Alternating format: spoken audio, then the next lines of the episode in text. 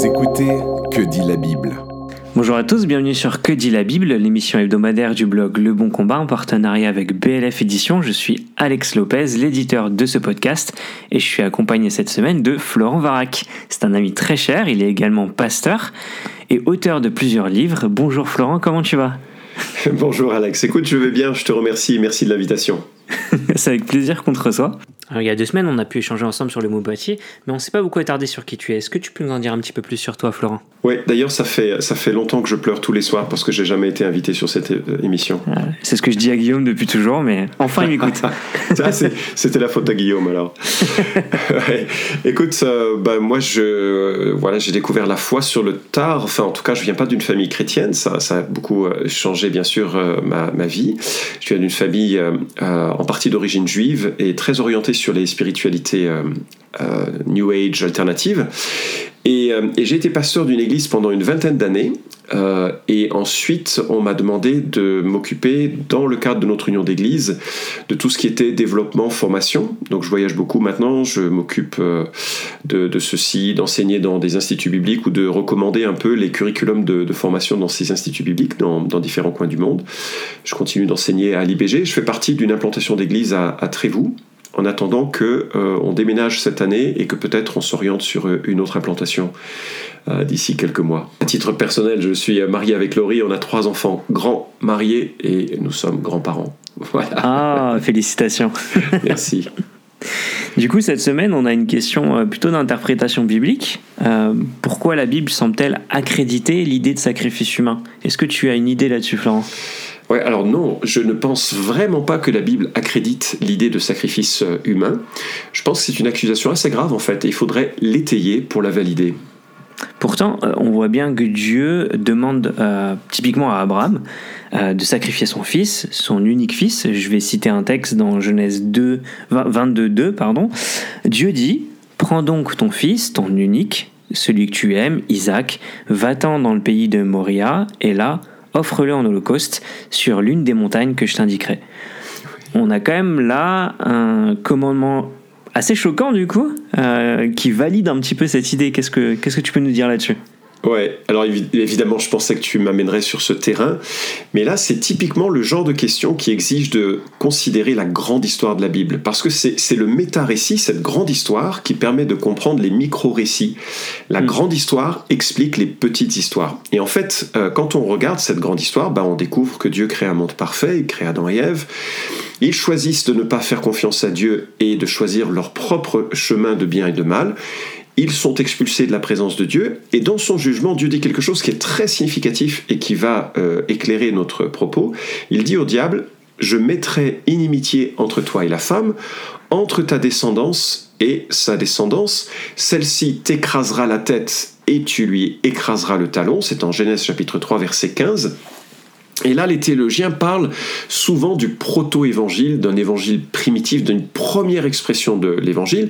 Il y a un enfant qui doit naître, il doit naître d'une femme, et il écraserait le diable, mais le diable lui écraserait son talon. Alors c'est une forme de combat, de mise à mort qui est assez voilée, symbolique, un peu mystique hein, dans, dans, son expression en Genèse.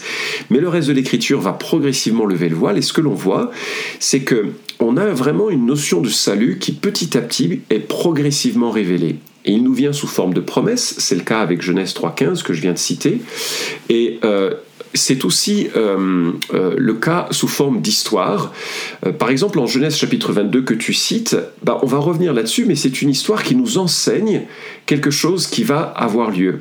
C'est aussi sous forme de représentation, on a Exode 12, je ne sais pas si on, peut se resituer, cette, cette sortie d'Égypte avec euh, des, jugements terribles sur le, peuple égyptien. Et là, Dieu dit que les premiers-nés, dans le dixième jugement, les premiers-nés vont mourir, sauf si les maisons sont couvertes par le sang d'un agneau parfait, enfin en tout cas en tant qu'animal, et qui va servir de, sacrifice. Donc on a la représentation qui petit à petit se précise. Il y a, du sang qui doit couler pour protéger, c'est un peu lié au premier-né. Euh, Lévitique 16 va reprendre un peu euh, cette, cette notion de, avec des boucs, des béliers, des taureaux qui doivent être euh, sacrifiés. Et on a aussi des formes d'enseignement avec Ésaïe 53.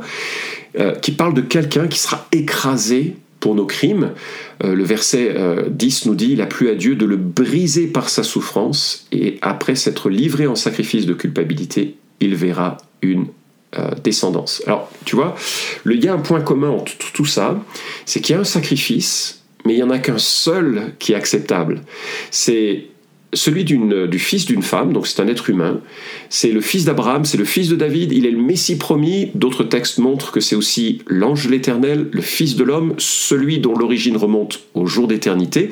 Ces deux lignes de représentation, un serviteur souffrant, un serviteur glorieux, ben, elles se rencontrent dans le Nouveau Testament avec la personne du Christ.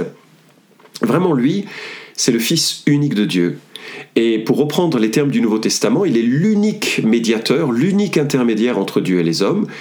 Il est celui qui se sacrifie pour nous. Et soudainement, on voit alors tout ce qui est enseigné de façon un petit peu obscure dans l'Ancien Testament, mais qui est révélé dans le Nouveau Testament. Et Jésus le dit brillamment et de façon extrêmement touchante en Jean 10. Verset 17, il dit, Le Père même parce que je donne ma vie afin de la reprendre. Personne ne me l'ôte, je la donne de moi-même, j'ai le pouvoir de la donner, j'ai le pouvoir de la reprendre, tel est l'ordre que j'ai reçu de mon Père. Et euh, alors, je vais faire le lien, hein. je sais que euh, je passe par un, certain nombre d'événements là, mais Hébreu nous dit que Christ, il est venu comme souverain sacrificateur des biens à venir, il a traversé le tabernacle plus grand, plus parfait, qui n'est pas construit par la main de l'homme, c'est-à-dire qui n'est pas de cette création, il est entré une fois pour toutes dans le sanctuaire, non avec le sang des boucs et des veaux, mais avec son propre sang, et c'est ainsi qu'il nous a obtenu une rédemption éternelle. Et Hébreux 10, 14 nous dit, c'est par une, seule offrande qu'il a rendu parfait à perpétuité ceux qui sont sanctifiés. Alors, on, on vient de parcourir là des siècles d'histoire rédemptrice, et qui aboutissent avec cette chose vraiment choquante, c'est que quelqu'un meurt un être humain meurt en sacrifice. Mais tu vois, je dirais vraiment pas que la Bible acquiesce la notion de sacrifice humain. Elle met en avant, dès le début de l'histoire humaine, dès le début de la rédemption, elle met en avant un sacrifice, un seul sacrifice légitime, qui est celui du Messie promis. Et, tout le reste, ben c'est inacceptable. Alors on va, on va revenir là-dessus dans, un instant, mais finalement ce que l'on a avec Isaac, puisque c'est là que tu m'as titillé, puisque ce que l'on a avec euh, Isaac, c'est qu'on a une sorte de pièce de théâtre. On n'a pas une prescription du sacrifice d'enfant. D'ailleurs, je note que le terme hébreu d'holocauste qui est utilisé, que tu as cité, c'est même si c'est pas étranger à la notion d'expiation, ça, vise principalement autre chose. Et voilà ce que le dictionnaire de théologie affirme dictionnaire de théologie biblique, publié chez Excelsis, il dit L'Holocauste est un symbole de consécration dont l'expression suprême est la consécration de soi à la volonté de Dieu comme le décrit euh, le langage sacrificiel. En langage sacrificiel, le psaume 40, 7 euh, à 9, euh, et comme l'illustre l'attitude d'Abraham, qui était même prêt à offrir son fils Isaac en holocauste si Dieu l'avait souhaité. Genèse 22, etc. L'idée de coût et de consécration qui provient de la Bible est entrée dans la conscience collective de l'humanité. Elle reflète ce que le mot sacrifice veut généralement dire pour les gens aujourd'hui. Fin de citation. Donc, euh, tu vois, euh, c'est comme en Exode 12, l'agneau, il ne porte pas le péché, il illustre et annonce un agneau ultime et parfait qui le ferait un jour. Genèse 22 ne valide pas le sacrifice humain, il illustre et annonce qu'un homme ultime, un fils ultime et parfait le ferait. Et tu vois, et c'est la dernière chose que je dirais à ce sujet, et puis je te laisse la parole là, mais euh, euh, nous sommes en Genèse 22 dans une section narrative. Et quand on est dans une section narrative, on ne trouve pas ce que Dieu veut forcément, ni ce que ce qu'il faut reproduire. On trouve ce que Dieu a fait ou ce que les hommes ont fait, et parfois sans jugement, sans évaluation. C'est à nous ensuite de construire quel est le sens avec les textes plus dogmatiques que sont les prophètes, euh, que peuvent être les psaumes ou que peuvent être les, euh, bien sûr le, le Nouveau Testament.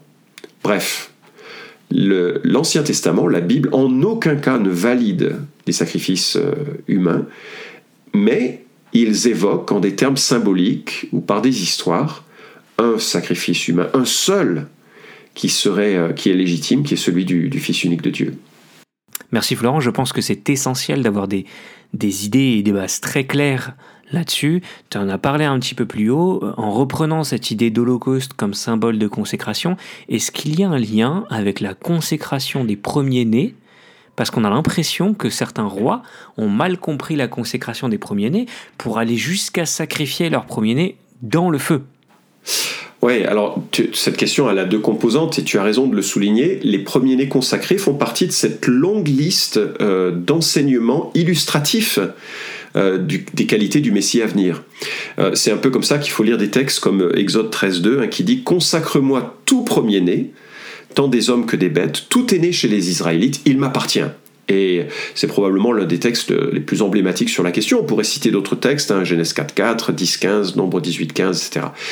Mais euh, quelque part, c'est aussi l'annonce du premier-né euh, de Marie, du premier-né, de tous les premiers-nés, parce que c'est pas simplement euh, celui qui naît en premier, c'est celui qui a la prééminence. Et c'est pour ça qu'il faut voir, faut bien réaliser que ça veut pas dire, comme plus tard les, faux théologiens ou les mauvais théologiens de la, controverse euh, arienne l'ont imaginé. Il s'agit pas de dire que le premier-né c'est le premier créé, pas du tout. Les témoins de Jéhovah disent cela. Le euh, premier-né c'est celui qui a la prééminence, celui qui a le qui a une part particulière dans, le, dans son rôle et dans sa, dans sa classe. Il, est de première classe en quelque sorte.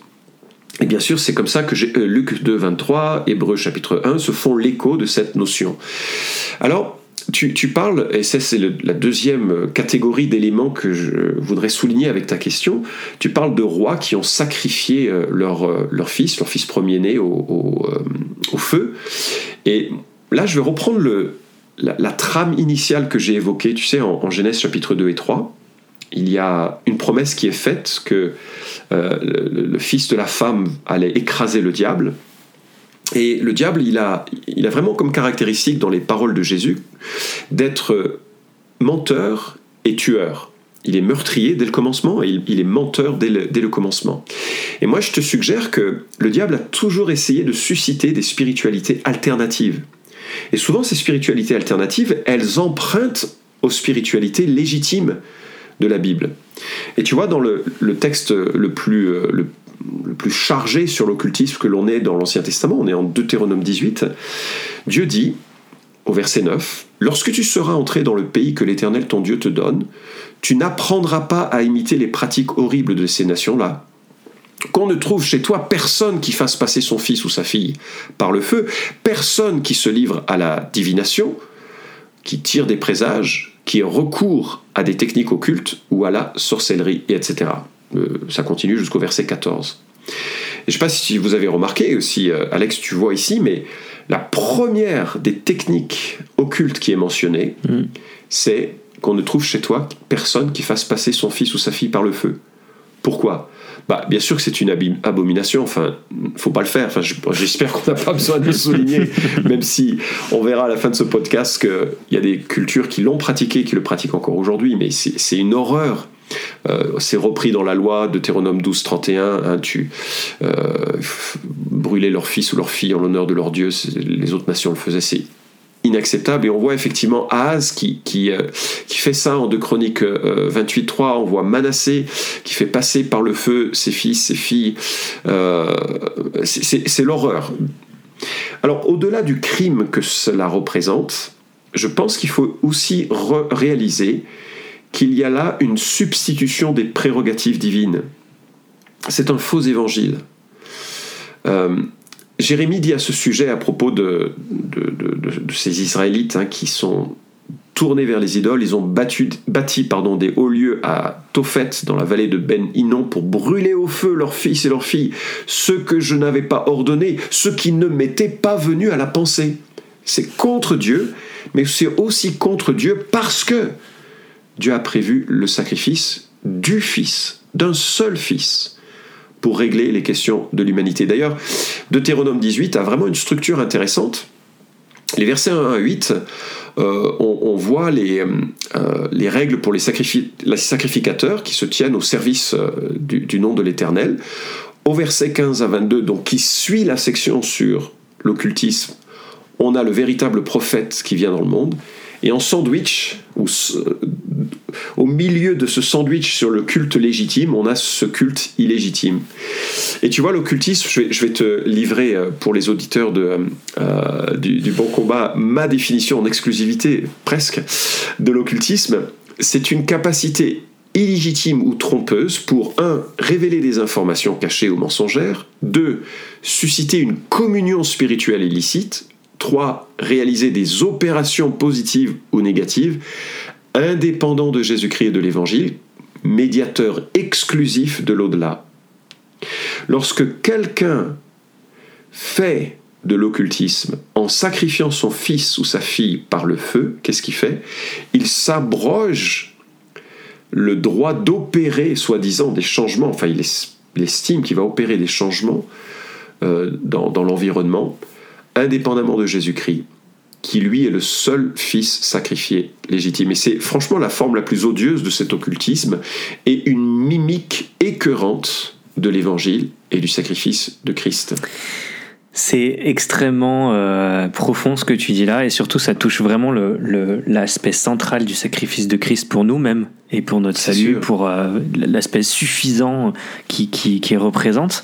Euh, on trouve d'ailleurs des sacrifices d'enfants et de bébés dans d'autres civilisations. Oui, tout à fait. Comment est-ce qu'on peut euh, comprendre cet aspect-là? Ben, En fait, euh, il faut bien réaliser que l'idée de satisfaire une divinité par euh, le sacrifice est innée chez l'homme.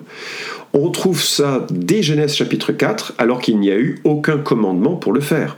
Peut-être qu'il y a un symbolisme de cela lorsque euh, l'homme et la femme, conscients de leur honte, ont cherché à masquer leur honte par des, euh, vêtements configurés de, feuilles de figue.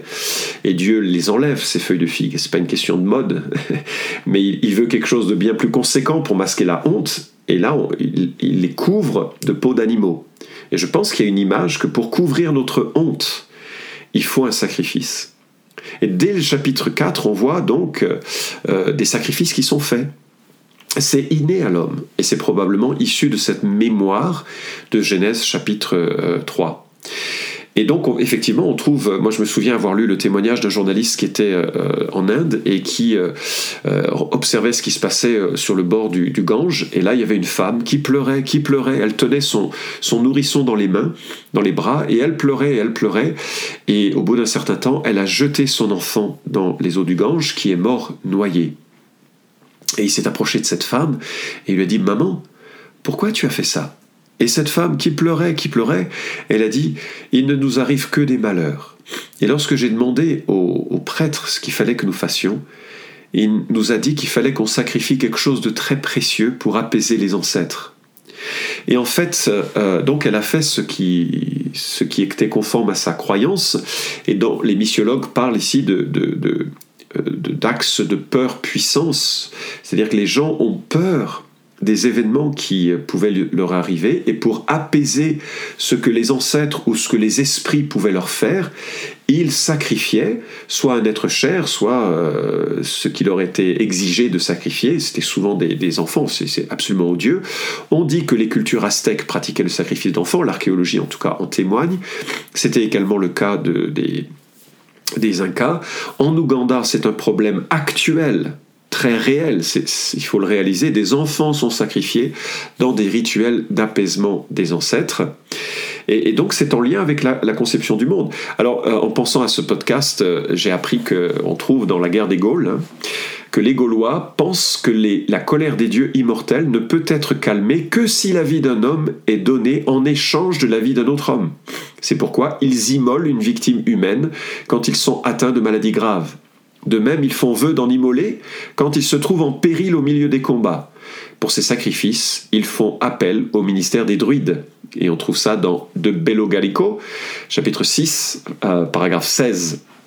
Et donc nos ancêtres les Gaulois faisaient des... Euh, euh, alors je parle pas pour ceux qui sont au Québec, hein, qui sont beaucoup plus évolués, mais oh, en même temps, hein, on est très liés. Mais en tout cas, on, a cette idée qu'il faut apaiser les, dieux qui sont en colère par euh, le, sacrifice d'un homme. Et là, on voit à quel point c'est un substitut de l'évangile parce que ce qui est extraordinaire, et je voudrais souligner là-dessus cela de façon, de façon forte. On a lu quelques passages tout à l'heure dans le, dans le texte, mais j'ai rédigé cette formule, elle vaut ce qu'elle vaut, mais je trouve qu'elle me, elle, parle sur, sur l'unicité de ce sacrifice de Christ. Jésus vit la vie parfaite que j'aurais dû vivre, mais que je n'ai pas vécue. Jésus connaît la peur, le jugement, la honte et la mort que j'aurais dû connaître, mais que je ne vivrai jamais. Jésus ressuscite pour une vie que je ne devrais pas vivre, mais que je vivrai éternellement. Sa vie pour la mienne, ma vie par la sienne. Jésus, c'est le juriste qui me défend, il me demande seulement d'admettre ma faillite spirituelle et ma confiance en lui soit complète et exclusive. Ça, c'est l'évangile. Jésus, il vit et meurt pour moi. Hmm. Et c'est le seul sacrifice qui permet d'apaiser la colère du Père pour les péchés que j'ai commis. Et il nous demande d'avoir confiance en lui. Et réaliser d'autres sacrifices est une abomination parce que c'est dire à Dieu que le sacrifice de Christ est insuffisant, hmm. il n'est pas complet. Et c'est une abomination, et c'est en plus euh, une torture et une horreur pour ceux qui le subissent. Donc voilà, c'est une bonne nouvelle. Jésus est mort pour nous et il n'y a plus besoin que quelqu'un meure. Et donc non, la Bible, pour répondre à la question ou reprendre la question de départ, non, la Bible ne, permet pas de dire qu'elle accrédite, encourage, facilite, oriente ou favorise euh, le sacrifice humain. Merci Florence, c'est au final une question qui s'enracine en profondeur dans la suffisance de Christ et il est important d'être au clair et d'avoir une théologie solide à ce niveau-là. Donc la Bible n'accrédite qu'un type de sacrifice, ultimement celui de Christ pour nos péchés, et il est important de ne rien déconnecter de la grande histoire de Dieu, surtout lorsqu'on est pris de doute. C'était Que dit la Bible en partenariat avec BLF Club. Cette semaine, BLF Édition vous propose gratuitement le livre de Tim Challies, Faire plus mieux, pour tous ceux qui aimeraient réussir à être plus productifs de manière centrée sur l'évangile. C'est un livre qui a été écrit par notamment un pasteur, mais également blogueur, écrivain euh, canadien, qui a essayé de développer notamment bien plus en profondeur cette question dans un monde où euh, de plus en plus de tâches s'ajoutent à notre quotidien. Comme d'habitude, vous retrouverez toutes les informations dans les liens du podcast. Quant à nous, nous nous retrouverons la semaine prochaine. Retrouvez d'autres épisodes sur www.leboncombat.fr.